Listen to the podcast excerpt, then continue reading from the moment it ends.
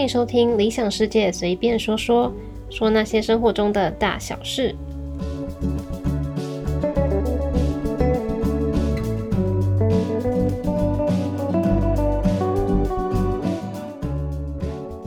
Hello，欢迎收听今天的节目，我是梨子。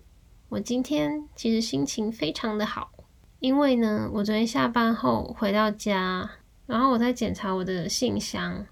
就发现有一张邮局寄来的通知单，就通知我，嗯，有包裹来，但是投递不成功，因为我那时候不在家。那我就看了一下是谁寄来的，就寄件者那边名字是我台湾的朋友。对，没错，就是我又收到我台湾朋友寄来的包裹啦。每次我只要收到台湾朋友寄来的包裹或是明信片，我都会觉得很温暖。如果跟我一样是在国外念书啊，或是在国外工作的人，应该都跟我一样吧。就是收到台湾，就是收到自己国家来的包裹或是明信片，都会觉得非常感动。就是有一种明明我是一个人在国外，但是他们还是会想到我。然后这种也不一定说一定要是寄礼物啊、包裹，或者是说一定要是明信片。就像是今年。日本的疫情还蛮严重的，我也有收到一些朋友就是传来问我说：“啊，你那边还好吗？京都好像还蛮严重的耶。”类似这种的，都会觉得有一种被想起来，好像他们真的有把你当一回事的感觉。所以我今天就还蛮开心的，好像有点扯太远了，我们回到正题好了。那上次是有讲到我在京都的嗯民宿里面当小帮手的故事吗？上次是讲到，嗯，早上打扫跟房屋这部分，那我们晚上也是要工作的，不过晚上比较不一定，不是每天都要做。一般来说，我们民宿的，嗯，可以办理入住的时间是到晚上的十点为止。早上的话，我有点忘记，不过应该是，嗯，早上的九点或是十点开始，一直到晚上的十点，柜台都会有一一位日本人在。就我们的老板，不然就是日本大学生的攻读生。那他们在的时候，当然他们就会负责帮客人办理入住，除非说客人到十点都没有出现，才会变成我们要接下来，嗯，就是小帮手要接下来的工作。我在民宿的这几个月里面，其实大部分人都还蛮准时的，就算是迟到，他们也是几乎都是十点之前就会到。除了那些可能是欧美国家过来，然后因为班机跟时差的问题，他们可能到这边就已经是半夜了。那一种他们就必须要先跟我们另外约时间，或者是说他们就只能隔天早上再过来。那如果是到了十点都还没有出现的客人，老板或者是工读生就会打电话问他们说什么时候会过来啊，大概几点啊，跟他们约时间。因为我们办理入住之外，还要再给他钥匙。那钥匙的话，就是民宿大门的钥匙跟置物柜的钥匙。除了柜台有人的时间，嗯，门是大门是没有锁上，其他时间的话，大门都是有锁的。所以如果他十点前没有过来，那他十点后来他是没有钥匙的话，他就会进不来。那偶尔也是会遇到那一种十点还没出现，然后打电话给他之后。他可能就会说，哦，那我十一点左右会到。结果我们从十点开始等，等到十一点他没出现，又再等到快十二点，他可能压底线十二点前才会出现的客人。不过对我们这几个小帮手来说，你只要在十二点前到，我们都是可以接受的。因为其实我们大家的睡眠时间、睡眠、睡觉时间都是十二点，最晚就十二点吧。毕竟隔天还要起来工作，所以我们也不会太晚睡。可是有一次，有一个日本女生，他就是十点了还没出现，然后打电话给他，他也都没有接。我记得我们那一天是从下午晚上的九点就开始打电话了，然后一直打到十点，他都没有接。那工读生也很不放心，所以工读生也多留了半小时到十点半。那十点半他下他下班之前，他还打了最后一通电话给那个客人，但是一直都是没有接，也没有回电的状况。毕竟工读生他们也是要上学，所以也不可能再继续等了，他就下班回家了。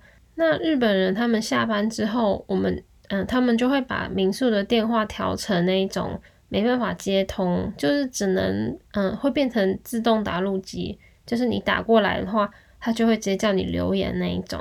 晚上是没办法接电话的。那那一次那个客人因为一直都没有联络上嘛，所以就变成我们小帮手要做后续的工作。这种联络不上状况，我们就只能干等。我觉得我有时候等的都会等到很厌世，就等一个你不知道他什么时候才会出现的人，然后你又同时很想睡觉。那到了十二点，我们就想说，会不会说他其实是忘记取消，就他今天根本就不会过来，只是他忘记把这个订这个嗯预约取消了。当下我们其实是想说，不然就不管他，我们就睡觉好了。谁知道他到底会不会来？但是又也很害怕，说他会不会是出差，可能在工作不能接电话，所以我们就想说，好吧，那我们就等到十二点半好了。如果十二点半他还没有出现的话，我们就睡觉，不就就不管他了。结果到了十二点半，他真的是没有出现，我们就把门上就把大门锁起来，然后灯关掉，只只留一盏小灯，然后我们就各自回房睡觉了。结果大概是在半夜的两点多，我觉得好像是快三点的时候，我就隐隐约约听到有人在敲门。因为我睡的房间其实就是离门口很近嘛，因为他在柜台的旁边，所以我就隐隐约约听到好像有人在敲门。但是我睡觉的时候会习惯戴耳塞，或者是嗯，我会听音乐，所以会戴着耳机睡觉。那我就不太确定我是真的听到有人有人在敲门，还是我听错。那我就没有太在意它，我就继续睡。然后因为我是半睡半醒的嘛，所以我又再再听到一次有人敲门，跟好像有人在说话的声音，我就开始在想说，该不会是那个客人吧？但是你知道那时候冬天嘛，所以又觉得，哎呦，现在要起来好冷哦，真的是那个人吗？还是我是听错了？有点不愿意面对现实，我那个时候。所以我又继续的躺在床上，然后闭着眼睛，在想说，那我再仔细听一下好了。那可能那个女生就想说，啊，敲门都没反应，她就开始打电话，因为会自动跳自动打录机嘛，所以我们是可以直接听到她她留言的内容。然后我觉得其实还蛮好笑的，因为她那个语气，我到现在都还记得非常清楚。他就用日文说，他说不好意思。可以帮我开门吗？就有点要哭要哭的样子。我当时听到时候是有一点吓到，我想说他是在哭吗？但其实又很不想帮他开门，因为毕竟他自己迟到，然后也都不跟我们联络啊。但是想到说现在天气这么冷，然后放他一个人在外面好像也不太好，我就决定要起来。在我起身之前，我的另外一个嗯小帮手，就是睡在上铺的那个小帮手，他就已经下来，然后跑去开门了。然后我就等他。嗯，带那个女生入住完之后回来，我觉得还蛮好笑。我们就对看了一下，然后就两个人都摇摇头说，其实我们两个都没有很想要帮他开门。然后他还跟我说了一样的话，就是他也是跟我一样，听到打路机先是吓到，但是马上就觉得非常好笑。我觉得在这个民宿里面，其实遇到还蛮多有趣的客人，虽然说我已经。蛮有很多是记不起来的，因为我那时候都没有把它记录下来，所以其实忘得差不多了。但是有一个客人我印象还蛮深刻的，就是我觉得他蛮可爱的，他是一个日本男生，然后很年轻的小男生，我觉得应该是大学生吧，然后是刚进去那种，可能大一大二。那他是在澳洲念书，嗯，他是在澳洲念书吗？我有点。忘记他是在澳洲念书，还是说他就是住在澳洲，是在澳洲长大的，不太记得了。反正他那个时候是住在澳洲，然后来日本玩。那他就跟我们小帮手在客厅聊天的时候，他就一直听我们用中文聊天，他就插话说，问我用，他就用英文问我们说，我们是从哪里来的，为什么会在这个地方工作？他就很好奇。那我们就跟他说。嗯，我们是台湾来的，然后我们是来打工度假的。他还很羡慕我们，他就说，就是可以在一个国外然后工作啊，他觉得很特别。不过他自己也是在国外啊，还是他真的是在澳洲出生。总之，我觉得好笑点是因为他还蛮腼腆的。然后隔天我们在打扫的时候，我朋友是刚好嗯负责到男生床位的打扫。那我们在打扫床铺，就是做房屋的时候，我们会用那个除，我们会喷除菌喷雾在床垫啊、枕头上面，因为你可能床单那些会每天洗，但是床垫跟被子那些不太可能每天洗，我们就会喷除菌喷雾。那那个日本男生看到我朋友在喷的时候，他就走默默走过来说：“那个可以借我用吗？我也想喷。”那我朋友就想说：“嗯，好啊，反正那个喷一下也没什么。”他就准备要把那个喷雾递给那个日本男生。结果呢，那个日本男生就很可爱哦，他就把双手举高。那一瞬间，我朋友就想说：“嗯，他要干嘛？不太懂他这是什么意思。”结果他的意思就是叫我朋友帮他喷，就是他把双手举高，让他比较好喷。然后我朋友是先吓到，然后觉得有点好笑，他就好吧，那他就帮他喷。然后更可爱的是，他喷完正面之后，他还就是维持手举高的状态，默默的翻到背面，让我朋友喷背面。然后喷完之后，他就说谢谢，就我觉得还蛮可爱、蛮有趣的。这个日本男生的故事，其实我之前已经忘记了，不太记得这个人。只是现在我在录这个 podcast，就把一些回忆翻出来，其实蛮有趣的。刚好也可以提醒我自己之前那些故事，应该要把它记录下来。哦，对，我还想起一个很诡异的故事，就是有一个看起来很和善的一个客人，她是一个婆婆，就年纪还蛮大的。但是虽然说她年纪很大，可是她还很她很喜欢跟别人聊天哦，所以她来的时候就常常坐在客厅。我忘记她是住几个晚上，可是应该不止一天一个晚上，好像至少她住了两个晚上吧。那她就会在客厅跟大家聊天，那也包括我们小帮手嘛。她跟我们聊天的时候都很正常啊，你就会觉得她说话很温柔啊，就是一个很和善的一个婆婆。但是就在她办理退房的时候啊。他就把他的，嗯，他因为他有带一个小小的行李箱过来，也不算小啦，就是可以登机的那一种登机箱。然后他就说，嗯，他想要寄放在这边，然后他晚点再过来拿。那说完这个，还完钥匙之后，他就出门了。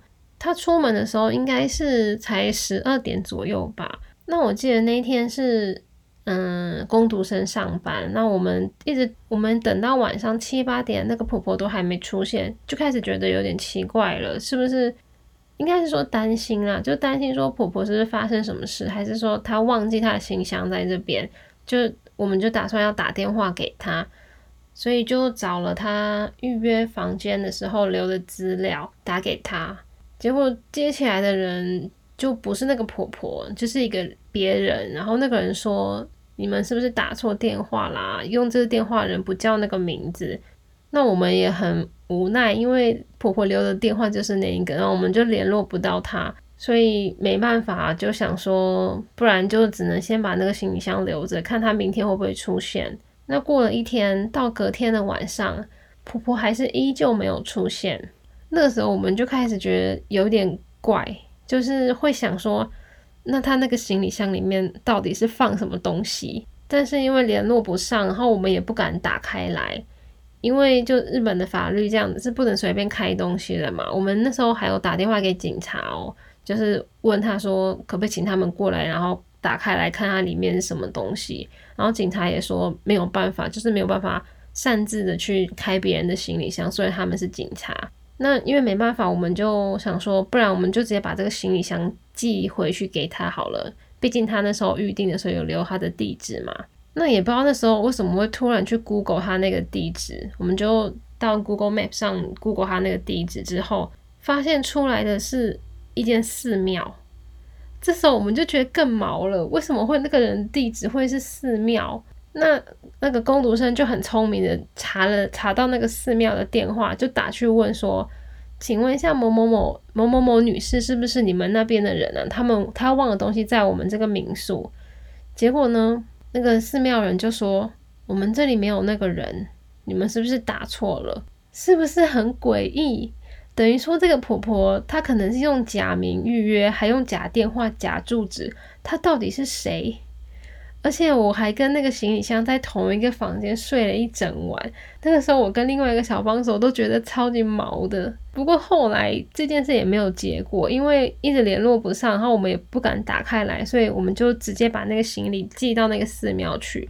但他最后也没有被退回来，所以就嗯算是一个结束嘛。但我觉得那时候其实我还蛮害怕的，不我不敢去想说那个行李箱到底是放了什么东西。虽然说婆婆看起来很温柔。这个也是我觉得是算是在我民宿那几个月里面印象最深刻的客人之一吧。那除了这些，嗯，就是只来一次啊那种客人之外，其实民宿里面还蛮多常客的。有一位常客，他真的是非常常来，他几乎每几个月就会过来一次，然后每几个月嘛，好像一个月会来一次，或是两次，就真的很常来。那我也不知道他是本来就跟老板认识，还是因为太常来才变成朋友的。也因为他太常，他很常来，所以他其实跟每一届。每一代的小帮手都蛮好的，然后每次来他都会带东西给我们吃。他最常买的就是京都车站的 Mr. Donuts 的甜甜圈，他每次都必买那个东西。我觉得他其实还蛮妙的诶，他就是一个很有趣的人，我只能这样说。他是住在九州，然后工作的话，他是要九州跟东京两边跑。那因为有点距离嘛，所以他就必须要在中间找一个休息的点。他就就是会在京都做休息，然后来住我们的民宿。那他的兴趣就是喝酒跟赛马，所以他每次来的话，他大概行程都是一样的。他就是可能十二点，中午十二点左右就会看到他从外面提了一袋啤酒回来，大概三四瓶吧。然后他就会从中午十二点开始，一个人坐在客厅，然后边喝酒。那偶尔可能会跟小帮手啊，或者跟工读生，或者是。嗯，跟老板聊天，然后边喝酒边看电视，然后他就会等赛马的的新闻，那是新闻嘛？反正就是啊，赛马转播，他就会等那个赛马转播出来，然后边看，然后一直到晚上。那我觉得还蛮有趣，就是他会，他如果那一天的赛马结果是有赢钱的话，他就会帮我们加菜，就是我们晚上会有好料可以吃。那如果没有赢的话，我们就没有。其实看他的表情就可以很明显知道他今天是赢钱还是输钱。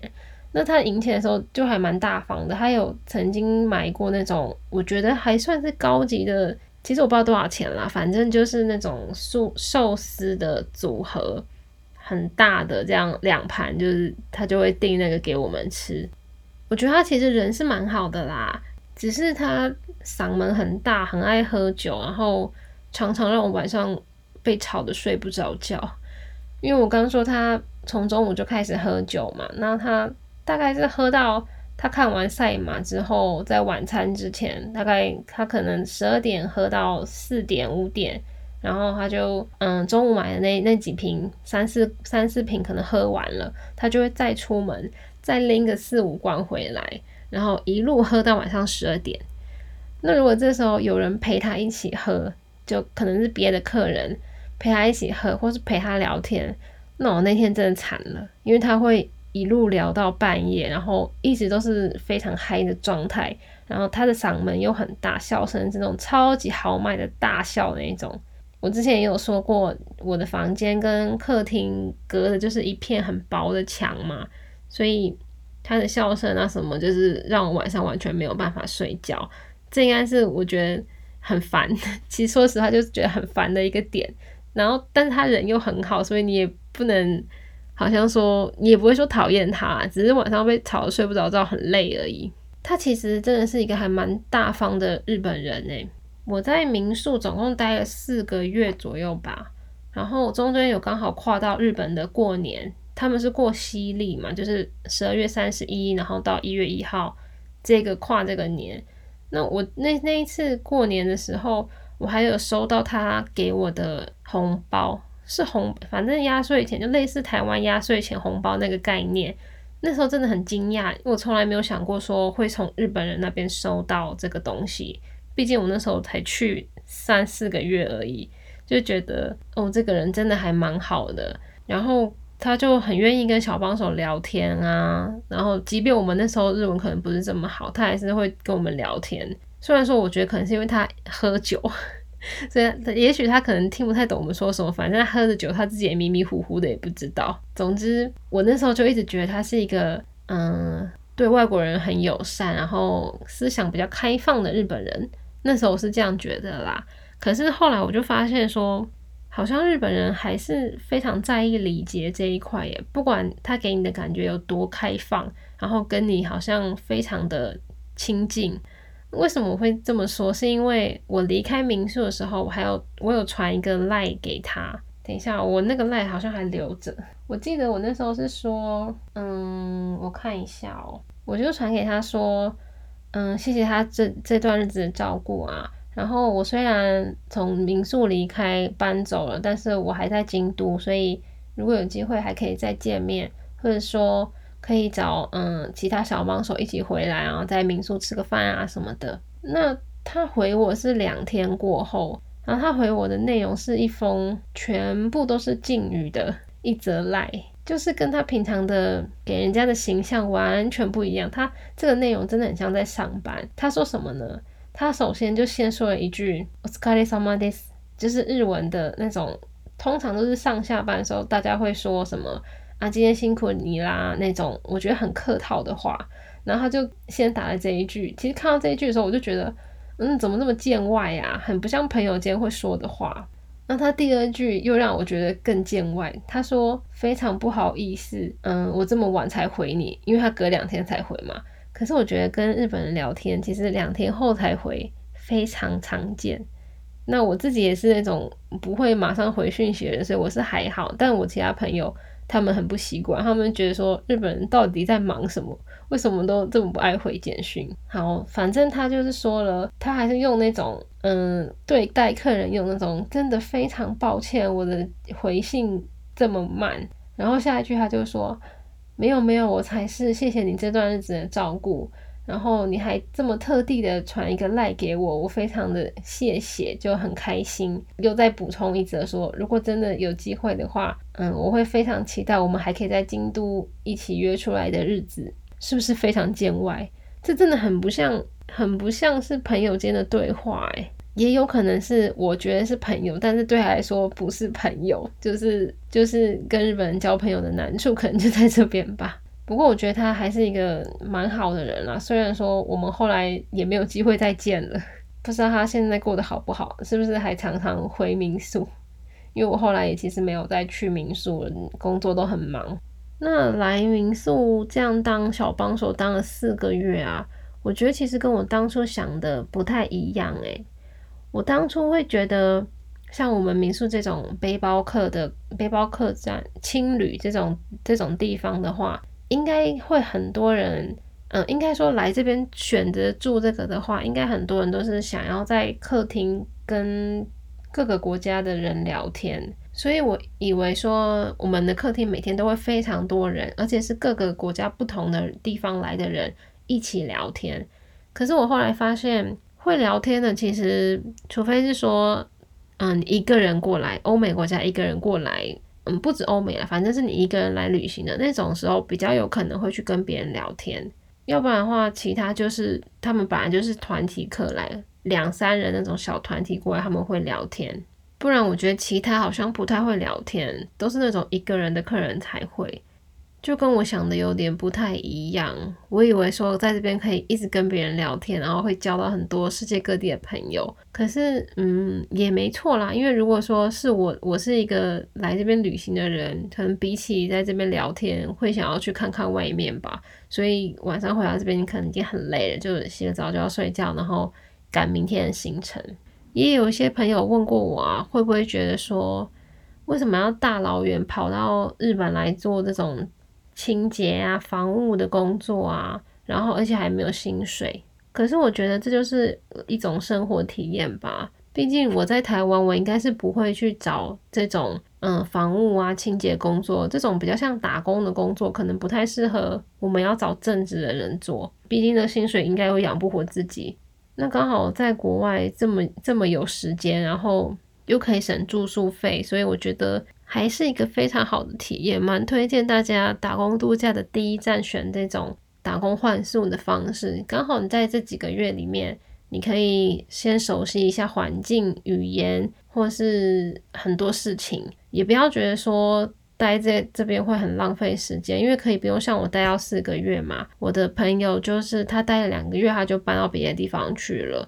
那我自己的话，待虽然说待了四个月，但是我中间就开始有找别的工作了，就真的还蛮推荐这个方式的。